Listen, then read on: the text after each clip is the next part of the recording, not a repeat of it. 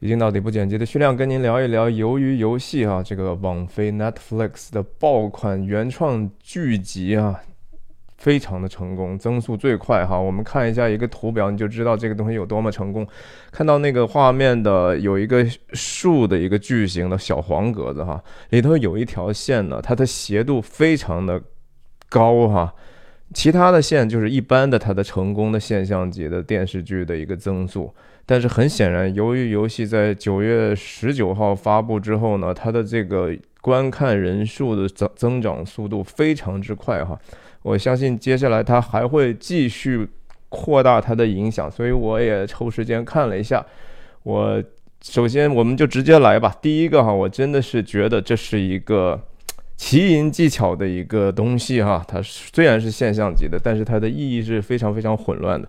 如果有的人觉得说啊，这里头有很多批判现实、批判社会的精神的话，哈，我觉得同样反过来用他所谓的这些可以抽象出来精神，也可以批判他。第二个是说，他之所以成为这个 Netflix 的一个新爆款，哈，我相信很大程度上是源于这家科技公司，这是我们硅谷硅谷的一家著名的科技公司，哈，它的这样的一个首先。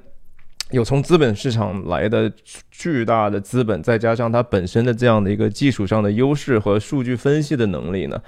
然后它再再加上它资本的这种强力集中资源去炒作的这个这个能力哈，使得它红了。另一方面呢，我我也看到一个数字哈，这个这个影集的这个戏呃观众呢，百分之四十一点六哈是是在十八到二十九岁之间的年轻人。那如果说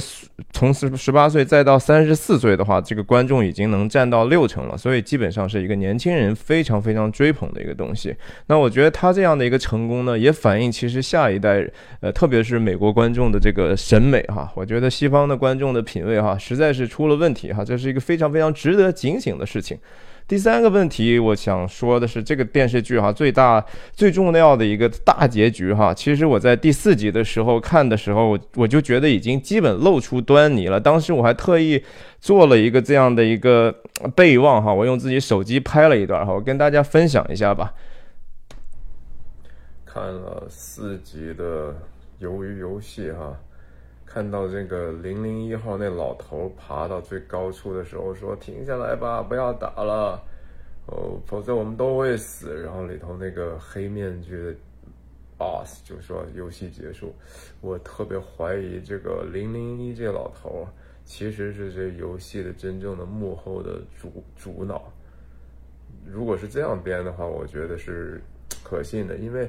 这老头在回到现实的时候，每一次。都是他来主导这个游戏的进程的，对吧？这个在一百比一百，当时要决定是不是要，呃，继续游戏还是说中断游戏的时候，也是他投下关键一票。出去之后，他在现实里头和这个四五六讲的时候，他其实他的理由说，我都已经老了，我都反正要死的，所以我要回去嘛。那这个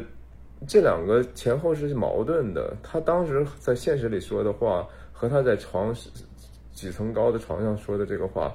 完全是不连贯的，所以我非常怀疑。然后继续往下看，看是不是会验证我这样的一个猜测。对，这就是我当时录的哈。首先，我希望您相信我的诚实哈，我没有必要因为这么小的个事情去欺骗任何人。那随着观影的这个往往后继续推进呢，这个就线索就越来越明显了。因为这个老头是首先。想想他的号码零零一啊，他是那个创始人，他是阿尔法，OK，他是那个 initiated 的这个事情的人。然后其次，他为什么要和这个男主人公哈，这个这这个四五六号有那么多的互动？这一看就是非常刻意的。因为如果只是按照他原来那个设定继续往前走的话，这个人确实很难再生出其他的线索了。所以其实这个蛮俗套的哈，我我我我我就觉得说。OK，我继续说，我的第四点是说，我觉得整部这个剧啊是个非然前提设定非常非常的险哈，然后其中也充满了巨大的杀戮，但是基本上当这个戏戏剧这个建立起来，就是说淘汰就等于死的这样的一个念头之后哈，让人知道这样的一个故事前提之后呢，其实后面的游戏张力就大大的减少了，因为我们已经知道会发生什么了，关于观众就只会在。在在意的就是说后面的游戏的形式是什么？这是这个一二三回头看，我们小时候叫这个游戏叫呃叫什么红灯绿灯小白灯嘛，一一个道理哈。它这个上头叫什么鬼嘛？所以当他建立好这些东西之后，人们不太关心这个到底会死有多少人死，因为反正肯定都是要死绝的。那只会就是关心游戏的本身的形式哈。那其实又通过这个。呃，电视剧或者这种东西的主角或者配角光环，你就知道说，当他给他足够的故事线的时候，他不可能死。所以你有什么可担心的哈？这个其实从剧作上来非常非常的弱。第五点，我觉得剧情花了太多的笔墨在这个。他试图丰富这些角色的哈，他试图去给每个人制造一些他的背景故事啊，他的这种缺陷呐，试图让这些角色立体化一点。他希望其实这个这个出发点非常非常功利，因为他整个这个设计，他只是希望说。制造一种让强，其实甚至是说强制观众去共情啊，让他们就是体会这些他们创造的这些角色多么艰难，然后这个东西多么残酷，去投资这样的一个情绪。问题是，实际上戏剧最重要的能够让观众共情的一个手法，其实是一个深层次的最对真相的一个挖掘哈，让然后通过让我们观众站在他们这个选择的立场上去帮他和他们一样选择的时候，当你体会到那个艰难的时候，你才能跟他们共。共情，可是这个电视剧你基本上，呃，他们这些人所角色所做的基本上没有可选择的路了呀。所以说你我们就是只是在旁观者是也，他们实际上也没有做出来任何特别高尚的这种替别人牺牲的这种需要勇气的这种选择。所以呃，反正所有的人都已经是暴露在人性的至恶当中了哈。我们怎么去共情？如果不需要共情的话，你设计这么多他们的故事呢？其实是一个无效的，甚至拉长这个，就是制造很多的垃圾的时间了。所以基本上，他他这个剧集就是他人即地狱哈，本身就是这是一个不真实的世界观哈，这是一个很多人说啦，我记得上一次我说上汽的这个事情，很多人说世界的真相就是这样，就是弱肉强食哈，我觉得那是一个非常入门级的世界观，这个世界的真相不是这样的。OK，然后这我觉得造成了这个他这样的剧作，造成了就是每一个角色呢死的时候轻如鸿毛啊，其实用毛泽东的话来讲，都是工具人嘛，随时可以离开嘛，那又又怎么样呢？所以就无感哈。第六个，我觉得作为一个奇观故事啊，这一个九集的电视剧，差不多七八个小时哈，六七个小时吧至少，但是信息量哈其实真不大。我觉得如果说。比如说拿这个东西和大卫芬奇的《七宗罪》比啊，我真心觉得它的信息量比《七宗罪》少了还不止一个数量级呢。非常非常的简单，他的这个对人性的洞察也不够深刻啊。我觉得他吸引观众的基本上就是就是游戏本身，人们期待就是说，哎，你还能再怎么奇淫技巧给我往上翻一翻，看看这些人是这这这怎么去活下来哈？是个旁门左道，这种挑挑望这种观众的这种呃这种邪僻心的这样的一个东西哈，在这个探索人性层次和揭露世界真相的这个层次上哈，我真的觉得他意义欠奉吧，他就。就是一个呃失败的一个反乌托邦的一个预言啊。第七个，我觉得这个鱿鱼游戏的这个特点，首先当然说它它真的是包装了这个，它也是毕竟是一个韩韩国做的这么样的一个东西啊，它是一个。带着朝鲜民族的这样一个特有的文化历史，甚至说历史记忆的这样的一个东西，它同时也也包括了一些现世的当代的一些可能社会问题，或者说特别是说东北亚这种强调竞争的这种 meritocracy 哈，这种因才选拔的这样的一个社会，我们的社会文化可能就是这样，所以大家说内卷内卷，这就是这个时代的东北亚，特别是这样的一个时代精神哈。那故事的原型呢，其实它还。是还是和过去的像古罗马的这种斗兽角斗士啊，甚至说日本导演深作新二的这个大逃杀呀，这些呃美国的这个不是特别成功，我认为的这个饥饿游戏的电影系列呀，实际上一样啊，它呈现的这个甚至它呈现的这个层次还没有这个前前作更更丰富。那第八点，我想说这个整部剧整部剧啊，虽然它带着一个好像。美剧的制作水平，我确实觉得制作水平上，呃，是很精很精致了哈，摄影也好，配乐也好，呃，各各种置景都是很很很精致的。但是它保持了一个这样的，我觉得韩剧的这种拖沓的节奏哈。大家肯定，我我相信很多女性观众非常喜欢韩剧，就是因为基本上你在生活中，你做饭他也做饭，你吃饭他也吃饭哈。这个这个当然，呃，这个由于游戏当然没有那么慢，但也够慢的了。我刚才也讲了太多太多没有用的这些。戏，然后台词和对话的风格呢，保持着这样的一种，呃，很很怎么说呢，很脸谱化的这种韩韩国的经典的丧哈，他他他是很多人物都是。比如说冲动，比如说这个呃易怒、粗鲁哈，这个暴躁、诡诈，这个是韩国影视，特别是韩国比较好的近代的一些电影里头最常去 portray 呃就就是描述的这些角色的东西啊。那反面的角色也是经常就是说呃就像这种就是不明觉厉哈，就是这这是东亚的一个父父权的一种象征啊，就是你是看不穿我的，这也是为什么西方人觉得说东北亚你们就是 inscrutable。inscrutable, 你是无可捉摸的，这是我们认为的，就是说权权力的比较高阶的一种表现哈。那时不时的这个呃角色都会爆发一些，都是小人物嘛哈，小邪恶的小人物不时爆发一下这个脆弱的正义感哈。其实从某种程度上，其实也和琼瑶剧是差不多一回事儿哈，就是。不是哭就是吵架哈，就是然后对这个冲突的理解哈，我还是觉得是比较表面化的。那第九点呢，我觉得这个剧作实在是还是有一些敷衍之处的哈，经常是说在这个角色角色甚至会用用用一个关这。当一个角色给另外一个角色去讲述一些东西的时候，有时候讲述的东西已经是观众已经知道了。比如说在第二集的时候，四五六去报警的时候，那个那段的毛病就太过明显了。他整个这个报警虽然说是他他在跟警察说这个我所见到的这些事情，问题你第一集我们观众都已经看了个遍了，你说那么多废话，就是为了表现的别人很惊讶吗？这个这个手法实在是实在是非常的偷懒哈。我觉得叙事风格包括叙事风格也很跳跃。你到了那个第七集的。的时候，居然居然主主角在这个选择背心号码的时候，出现了一段内心独白，你知道吗？这个整个你都没有建立这样的一个让让这个角色去独白的这样的一个风格，跑到第七集突然说，哎，我觉得非常的出戏哈。然后这个个四五六和这个呃二幺二那个女那个女士哈，那个女士就是她是一个提供比较多的一个 comic relief 哈，就就是一用一种喜剧来化解一些呃张力或者提供一些节奏变化的形式，但是还是呃他演的非常的好，但是编剧我觉得编把它编废了哈。第十呢，就我觉得还是废镜头太多，废的剪辑太多，废戏太多啊。在他没有能够提供足够的这种道德寓意的这样的一个东西里头，哈，他过度的仰赖于，就是某种程度上仰赖于这种像，这是一个比较库布里克式的一种一种布景，哈，一种美术、服装、道具，它都呈现，特别是布库布里克大开眼界和那个发条城的这样的一些东西，哈。然后那个呃，影片里头多次出现这个蓝色多瑙河哈，一切入这种大景的时候，就特别爱放那个环境音，在放这个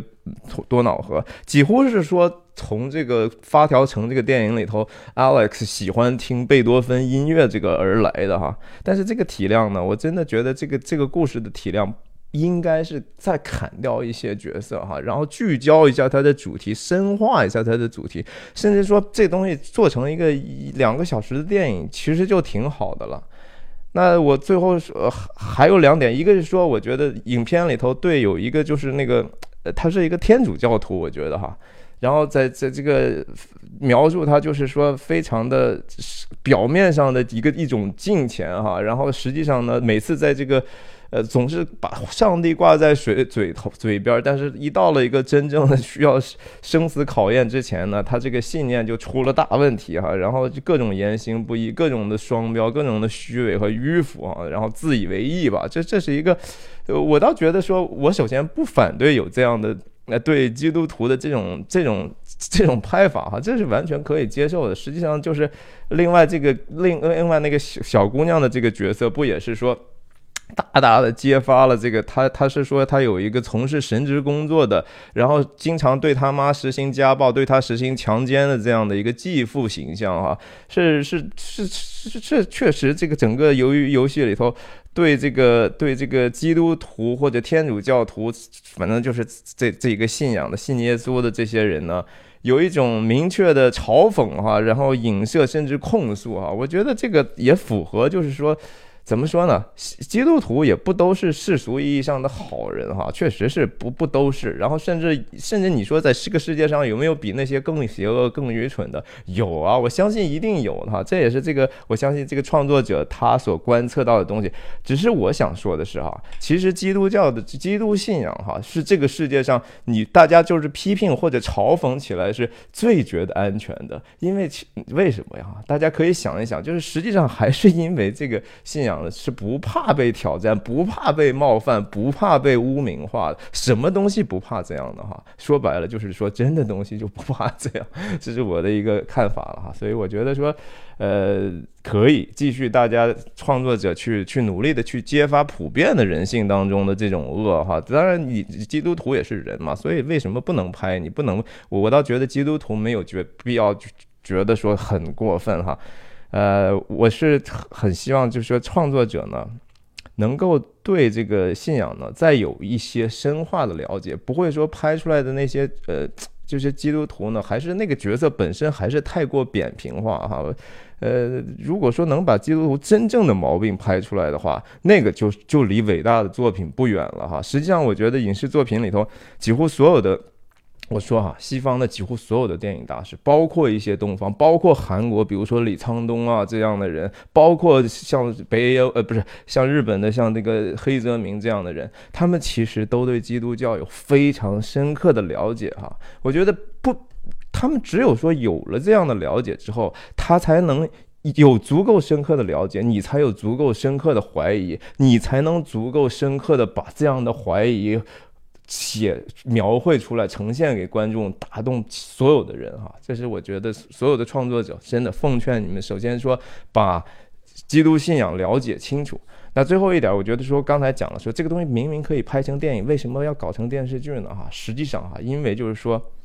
就现在这个时代哈，做电影没有做电视剧赚钱嘛？这个川流哈，streaming 的这样的一个可以通过订户，特别是跟上这些大科技，像像像中国是这几个。科技巨头，美国也是，全世界都是哈，就是这些科技巨头掌控的这样的一个一个一个一个数字平台。实际上，Netflix，但是这些平台，你知道它赚的钱是什么？怎么赚的这个钱吗？它不是说通过你的所谓的订户啊，你一个月交上个十三美金或者九美金或者多少个去赚你这个订阅费哈，那个钱远远的不够支撑它这样的一个烧钱的科技公司哈。人家赚的钱是一个金融。上的钱是一个从华尔街通过大家预期赚的是未来的钱，赚的是预期的钱啊！这个电视剧说白了，由于游戏也就是一个金融产品嘛，它它它就是金融整个所有的事情被金融化的一个结果，大家都在买空卖空哈。硅谷和华尔街真的是天生的一对好好夫妻或者好弟兄哈，人家赚的就是观众其实是买的一个未来的东西啊！你说那个老头儿哈。零零一，其实吴一男这个老头很很像，就是说这个时代硅谷和华尔街的这些精英啊，对不对？他就是他们就是这个时代的制作人呐，他们就是这个时代的零零一啊。谁是四五六呢？对不起，是我们哈，是您，是我们每一个在这这这地方，有时候是好像被这个时代精神所裹挟，莫名其妙的消费这些产品的人。他们是零零一这样的人，是控制这个时代的密码符号的人哈。他们是操纵我们这些普罗大众的人，普通的人因为自己精神上的贫穷哈，加入了这样的一场其实消耗我们自己宝贵生命的一个搏杀的游戏哈。其实这个游戏就是鱿鱼游戏哈。我倒觉得说，如果大家能想到这一点的话，这个电视剧也还不至于糟糕到这样的一个程度哈。我们当我们游戏结束的时候，看完这样的一个电视剧的时候，不会觉得。心里头那么的空虚哈。说到这里呢，我希望说您订阅我的频道哈。大家也可能看到我这样的一个 T 恤哈，可能看的这样以为我真的是由于游戏的一部分哈，但但是不是哈？我这个 T 恤底下是一个叫叫 Dark Rabbit 哈，这是一个其实维维维特根斯坦的一个一个哲学的一个一个图像化的表征哈，就是你你站你所站出发点，你先接触到什么信息，最后你看的这个东西其实是不一样的哈。这个东西你从这边看呢，先从这边看可能就是一个兔子哈。